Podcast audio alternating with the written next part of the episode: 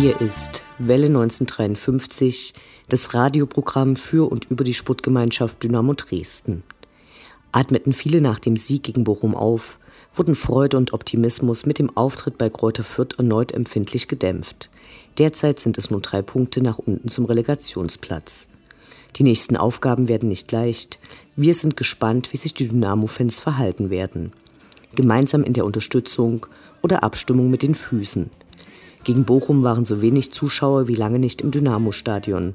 Für das nächste Heimspiel gegen Regensburg sind jedenfalls noch massig Eintrittskarten übrig. Bei der Entscheidung über die Förderung der Stadt Dresden für Dynamos neues Trainingsgelände gibt es Neuigkeiten.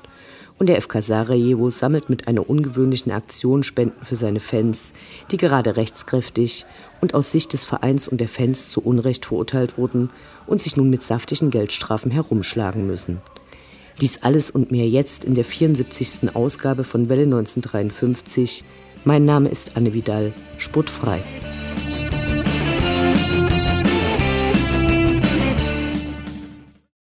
Das ist dein Inhaus.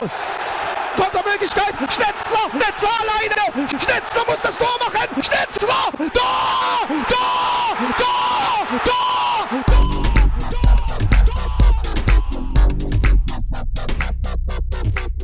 Der Blick zurück.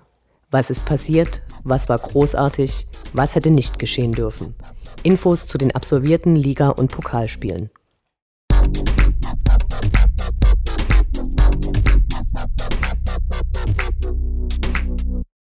Einundzwanzigster Spieltag, 4. Februar, Sonntag 13.30 Uhr, SG Dynamo Dresden gegen VfL Bochum.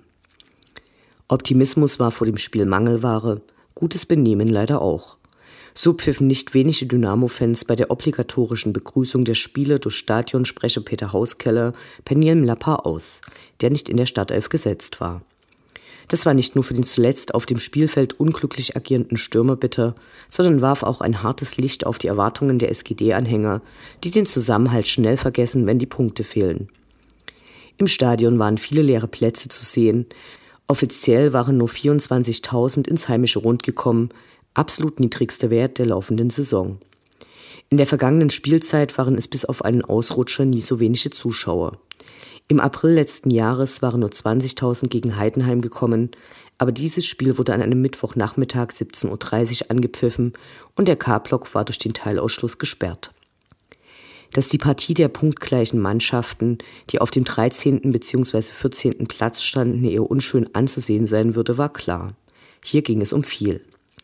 Nur wenige Sekunden nach Anpfiff traf ausgerechnet Ex-Dynamo Lucilla Ayas Ausmann, der dankbar annahm. Die Bochumer diskutierten wild gestikulierend mit dem Schiedsrichter. Der zeigte sich unbeeindruckt und zeigte auf den Elfmeterpunkt. Lukas Röse verzögerte die Ausführung lange und schoss die SGD in Führung. Schiedsrichter Christian Dietz tat etwas, was Dynamo-Fans lange nicht mehr erlebt hatten. Er unterband konsequent von Anfang an das Faulen an den Schwarz-Gelben, eine Strategie der verzweifelten Bochumer, die schon anderen Teams Erfolge beschert hatten. Dynamo spielte zu ängstlich nach vorn und ging nur zögernd in die Zweikämpfe. Bochum war statistisch bei fast allen Werten besser, nur nicht bei den entscheidenden. Zum Glück setzten die Westschachte ihre Negativserie fort. Wie in ihren letzten beiden Spielen schafften sie es nicht, den Ball im Tor unterzubringen. Derweil sorgten die Bochumer Fans für eine kurze Spielunterbrechung, als sie zahlreiche Tennis- und Tischtennisbälle aufs Spielfeld warfen, während ein Banner gezeigt wurde, das forderte. Westkurvenverbote aufheben. Dies richtete sich gegen ihren Verein, der Ultras mit Stadionverboten davon abhalten will, sich in deren Westkurve einen neuen Platz zu suchen. Immerhin erreichte die Bochumer Mannschaft mit ihrem Spiel die Umsetzung einer der Fanforderungen. Sputtvorstand Christian Hochstetter wurde entlassen. Zurück zum Spiel. Eine Viertelstunde vor Schluss wurde unser neuer Stürmer Musa Kone eingewechselt und auch gleich gut ins Spiel integriert. Leider zunächst erfolglos. Nachdem die Dynamos ein paar schlimme Minuten mit zunehmenden Chancen der Bochumer überstehen mussten, wurde der unerreichbar scheinende Traum wahr. Nach einem strammen Pass von Philipp Heise netzte der Neuzugang in der 90. Minute ein. Unbeschreiblicher Jubel, der so frenetisch und anhaltend war, dass er die elektronische Tormelodie übertönte. Das gibt es auch nicht alle Tage. Not gegen Elend, die Not hatte gewonnen. Schön war es nicht anzusehen, der lang ersehnte Sieg gegen den Westschacht trotzdem ganz wunderbar. Wermutstropfen waren die jeweils fünften gelben Karten für Niklas Kreuze und Yannick Müller, die damit beim Spiel gegen Kräuter Fürth fehlen werden. Bochum entließ am Mittwoch nach dem Spiel nicht nur den Sportvorstand, sondern auch den Trainer und gewann sein nächstes Spiel prompt gegen den Mitabstiegsbewerber Darmstadt. Danke Dynamo.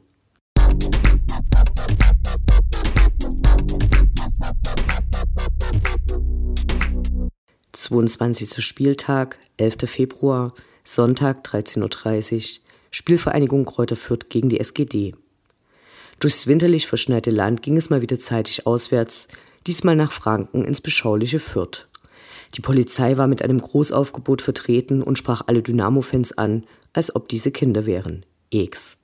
Viele waren ob des Erfolgs gegen Bochum in der Vorwoche optimistisch, der Gästeblock war gut gefüllt. Allerdings zeigten einige schon vor dem Spiel krasse Ausfallerscheinungen und stellten leider nicht nur für sich selbst eine Gefahr dar. Kleine Daumenregel. Wer so besoffen ist, dass er nicht ohne Unterstützung durch seine Kumpels laufen kann, hat im Block nichts zu suchen. Noch immer befindet sich das Stadion im Umbau, nur 10.000 waren deshalb auf den für die Besucher verbliebenen Rängen. Die Heimfans hatten lange vor Spielbeginn ein Banner an den Zaun gehangen, das deren Frust über die bis dahin stark abstiegsgefährdete Mannschaft zum Ausdruck brachte.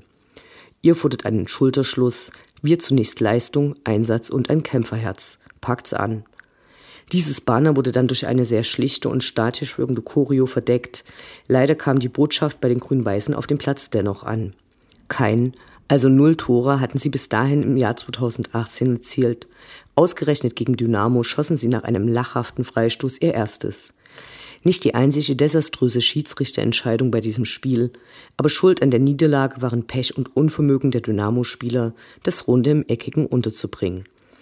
Dynamo hatte ganz stark begonnen, aber ein Düsseldorf Reloaded wurde es leider nicht. Torchance nach Torchance wurde versemmelt und vergurkt. Selbst als Cheftrainer Uwe Neuhaus gleich drei Stürmer auf dem Rasen hatte, gelang es nicht. Lange hatten die Fans gehofft, nach dem Spielende waren die meisten sauer. Dynamo Dresden, Aufbaugegner West. Wir vermissen Marco Hartmann, Haris Duljewitsch, Niklas Kreuze und Lubi Lamberts. Und während auch zwölf Jahre nach dem letzten und einzigen Sieg in Fürth durch Ansgar Brinkmann, der damals das einzige Tor schoss, die Franken die Oberhand behielten, zeigten sich allerhand sorgenvolle Gesichter.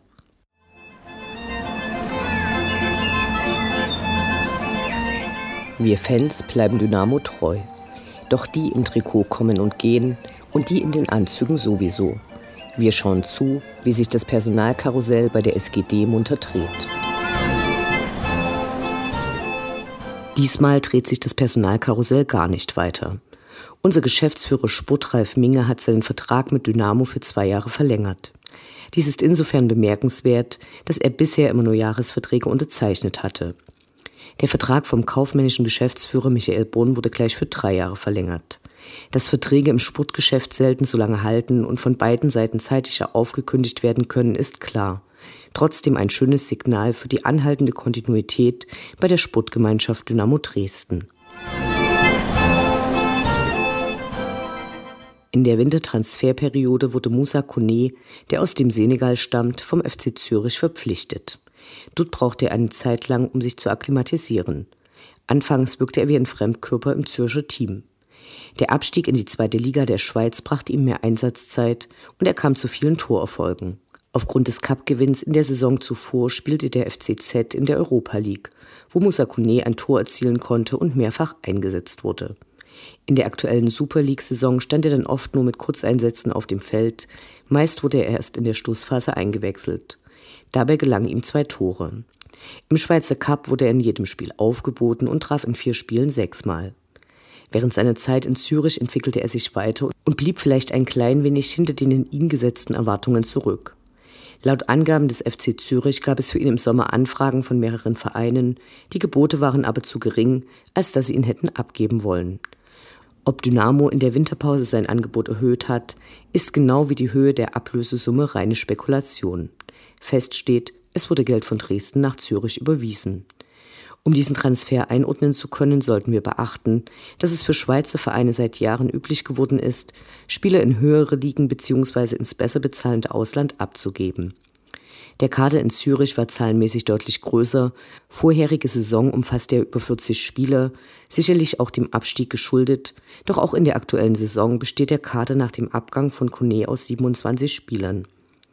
Hier in Dresden erhielt Musa Kone einen Vertrag für viereinhalb Jahre, was ihn nicht in die Kategorie eiliger Wintereinkauf fallen lässt, welches oft Gleichspiele oder für kurze Dauer verpflichtete Spieler kennzeichnet. Allerdings gilt sein Vertrag nur für die erste und die zweite Liga. Im Abstiegsfall endet sein Vertrag vermutlich. Seine Entwicklung in Dresden bleibt abzuwarten. Er strahlt reichlich Potenzial aus. Das Tor gleich im ersten Spiel war nicht von schlechten Eltern, aber er muss erst mal in Dresden ankommen. Talent hin oder her. In einer verunsicherten Mannschaft ist es für neue Spieler nicht leicht. Hoffentlich findet er schnell seinen Platz und kann die in ihn gesetzten Erwartungen erfüllen. Unendlich sind die Weiten des Universums der Sputtgemeinschaft Dynamo Dresden. Alles rund um die SGD.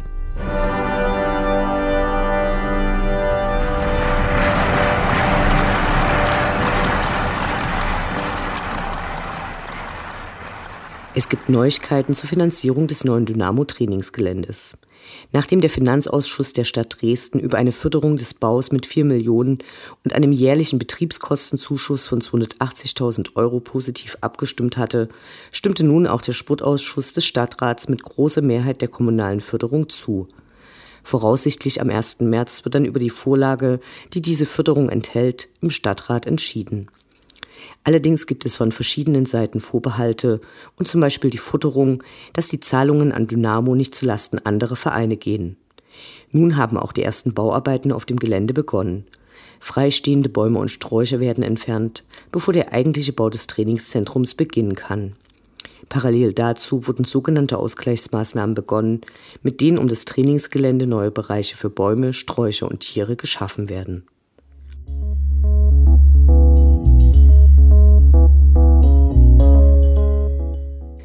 Eine beachtens- und unterstützenswerte Solidaritätsaktion hat der FK Sarajevo gestartet. Der Verein bietet ab sofort Halbjahreskarten zum Verkauf an. Der Hintergrund. Vor mehr als acht Jahren wurde Vetran Puljic, Fan des FK Sarajevo, bei einem Auswärtsspiel vermutlich von einem Polizisten erschossen. Bei den Ermittlungen gab es viele Ungereimtheiten. So konnte sich zum Beispiel einer der Hauptverdächtigen, obwohl er sich zunächst in Polizeigewahrsam befand, ins Ausland absetzen. Bis heute wurde der Tod von Vetran Puljic nicht abschließend aufgeklärt. Stattdessen gab es Ermittlungen gegen andere Fans von FK Sarajevo. Vor einigen Tagen verurteilte ein Gericht einige Fans nun, dass sie Entschädigungszahlungen für Vorfälle während der Auseinandersetzungen bezahlen müssen, bei denen sechs Fans durch Schusswaffen verletzt und Vetran Puljic getötet wurde. Ungewöhnlich ist die Spendenaktion, weil Vereine zwar den Support ihrer Fans mögen, sich aber häufig distanzieren, sobald es zu Konflikten mit der Staatsmacht und der Politik kommt. Der FK Sarajevo wird nicht nur die Erlöse der Halbjahreskarten spenden, sondern hat auch verkündet, dass alle Spieler und Funktionäre des Vereins Karten erwerben werden. Jahreskarteninhaber können die Karten anonym kaufen, diese werden dann durch den Verein an Bedürftige weitergegeben. Die Halbjahreskarten kosten 50 konvertible Mark, was in etwa 25 Euro sind, und können auch über die Seite des Vereins geordert werden. Unterstützt die Fans des FK Sarajevo. Einen Link posten wir in den Kommentaren zur Sendung. Paragraph 1. Die Würde des Fans ist unantastbar. Schön wär's. Fußball als Experimentierfeld über Probleme im Spannungsfeld zwischen lebendiger Fankultur, Kommerzialisierung und staatlicher Repression.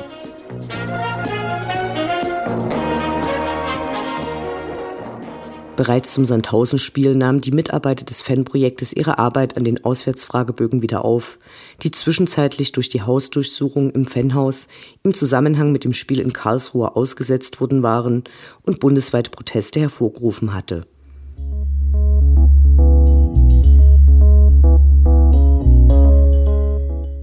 In der Zwischenzeit hat der DFB einige Vorschläge für ein harmonischeres Miteinander zwischen Verband und den Fans vorgelegt. So soll am 9. März ein neuer Strafenkatalog beschlossen werden. Wir sind gespannt, ob dieser veröffentlicht wird. Bisher war nämlich nicht nachzuvollziehen, warum und in welche Höhe die jeweiligen Vereine bestraft wurden. In der positiven Berichterstattung über die Meldung, dass es mit dem neuen Strafenkatalog weiterhin keine Kollektivstrafen mehr geben soll, ging etwas unter, dass der DFB verstärkt darauf setzen will, dass die Vereine sich an den Ermittlungen gegen die eigenen Fans, denen Fehlverhalten vorgeworfen wird, beteiligen sollen. Ein Fußballverein ist kein Ermittlungsorgan. In unserer Demokratie bleibt diese Aufgabe eigentlich den staatlichen Ermittlungsbehörden vorbehalten. Die Pläne zeigen, mit welch seltsamem Rechts- und Machtverständnis der DFB weiterhin agiert. Auch Dynamo Dresden war schon in der Vergangenheit mit diesem Rechtsverständnis des DFB konfrontiert. So hatte es im ausführlichen Urteil wegen der Vorfälle beim Pokalspiel gegen den Erstligisten aus Leipzig geheißen. Zitat der DFB-Kontrollausschuss kann in einem solchen Fall absehen, wenn die SG Dynamo Dresden den oder die verantwortlichen Täter innerhalb von 14 Tagen nach dem betreffenden Vorfall gegenüber dem DFB-Kontrollausschuss unter Angabe von Beweismitteln benennt. Absurd. Hinsichtlich der Meinungsfreiheit plant der DFB immerhin eine Annäherung an die gesetzlichen Vorschriften außerhalb der Stadien. So sollen in Zukunft, Zitat, allgemeine unsportliche Unmutsäußerungen nur unter außergewöhnlichen Umständen, Zitat Ende, bestraft werden. Neben dem neuen Strafenkatalog soll am 9. März auch ein Konzept für eine Pilotphase für eine einheitliche Freigabe von Fanutensilien in den ersten drei Ligen verabschiedet werden. In seiner offiziellen Meldung sprach der DFB davon, dass, Zitat, eine eingehende Beratungs- und Einführungsphase erforderlich sei. Zitat Ende.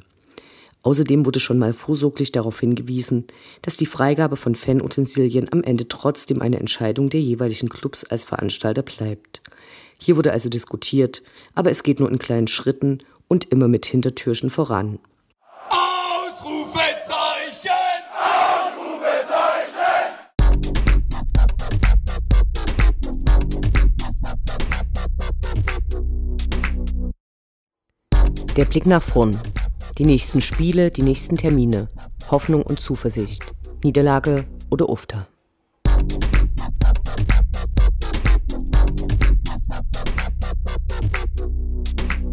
Dreiundzwanzigster Spieltag, 18. Februar, Sonntag 13.30 Uhr, SG Dynamo Dresden gegen SSV Jan Regensburg. Der nächste schwere Gegner kommt. Während die Goldfüße zunehmend verunsichert wirken, kommt der Tabellensechste in die Stadt, der seit immerhin fünf Spielen ungeschlagen ist. Der Aufsteiger begann die Saison im unteren Mittelfeld, legt aber gerade eine wirklich gute Serie hin. Wir sind auf viele Dinge gespannt.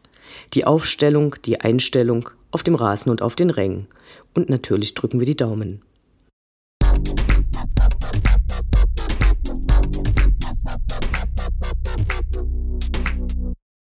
24. Spieltag, 23. Februar, Freitag 18.30 Uhr, DSC Arminia Bielefeld gegen die SGD. Wahrscheinlich ist die Lust, schon wieder auf die Bielefelder Alm zu fahren, nicht die allergrößte. Erschwert wird dies durch die ungünstige Anstoßzeit um 18.30 Uhr an einem Freitagabend. Voraussetzung für den Spielbesuch ist also die Beherzigung der Regel Freitag ab 1 macht jeder seins, um die 500 Kilometer aus der sächsischen Landeshauptstadt rechtzeitig abzuschrubben.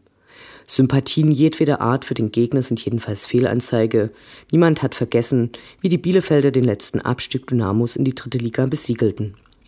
Sportlich läuft es für die gerade ganz gut und so finden sie sich derzeit auf dem soliden neunten Platz.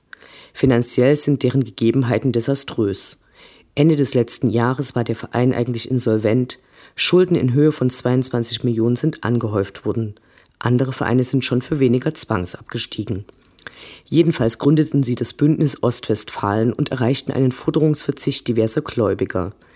Der seltsamste Plan zur Schuldentilgung ist aus unserer Sicht jedoch der geplante Verkauf des Stadions bis zum Ende der Saison, mit dem der Schuldenstand auf unter 4 Millionen gedrückt werden soll. Langfristig ist es natürlich nicht geschickt. Im Hinspiel hatte Dynamo mit 0 zu 2 zu Hause verloren. Mal sehen, wie es diesmal läuft. Dynamo Allee.